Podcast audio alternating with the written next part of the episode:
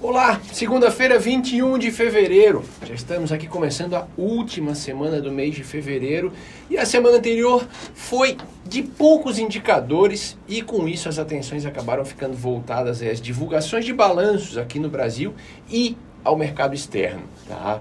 A mercado externo a gente tinha divulgação da ata do Fed e a história de sempre, né, da tensão na Ucrânia, tudo isso no radar dos investidores.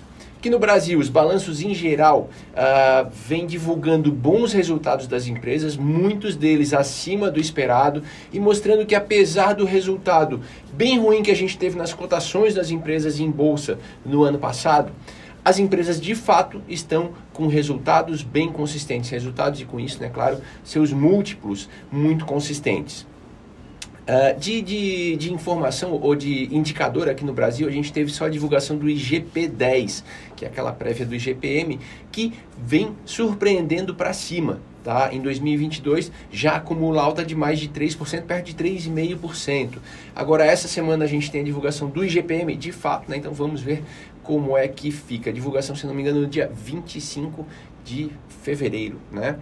Uh, na política, discussão em torno da privatização da Eletrobras e do preço dos combustíveis. Estava prevista para a semana passada, mas acabou ficando para a próxima quarta-feira a apreciação de dois projetos de lei que buscam reduzir o preço dos combustíveis no Brasil. Um é a criação de um fundo de estabilização de preços e o outro visa mudar a forma de cálculo do ICMS. Vamos ver se sai alguma coisa ao longo dessa semana. Mas o que importou mesmo para os mercados foi cenário externo tá? e dois, duas coisas principais: Fed e Ucrânia.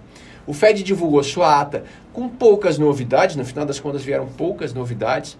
Não deixou claro o tamanho da alta de juros que deve ocorrer em março, tá? E com isso o mercado ainda fica dividido entre uma alta de 0,5 e uma alta de meio ponto percentual.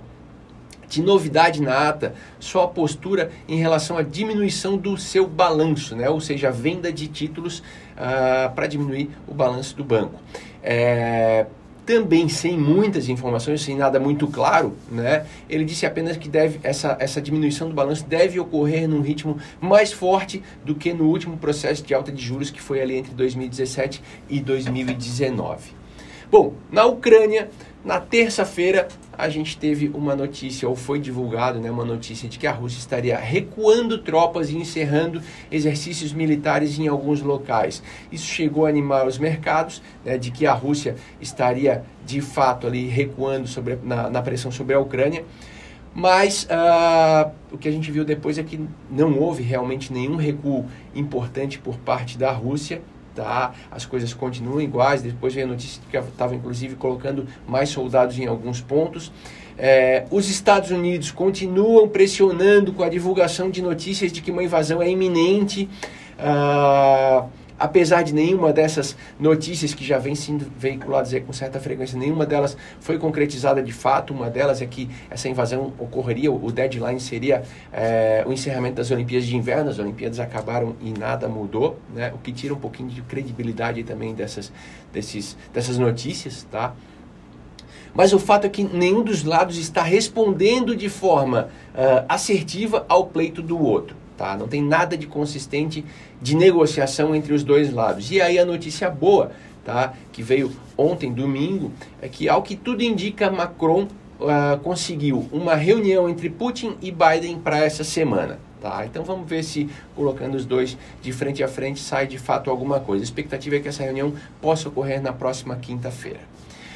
Para essa semana, última semana do mês de fevereiro, nós temos a divulgação aí sim de vários indicadores, tem indicadores de confiança, inflação, emprego, balança comercial e por aí vai, tanto aqui no Brasil como lá fora.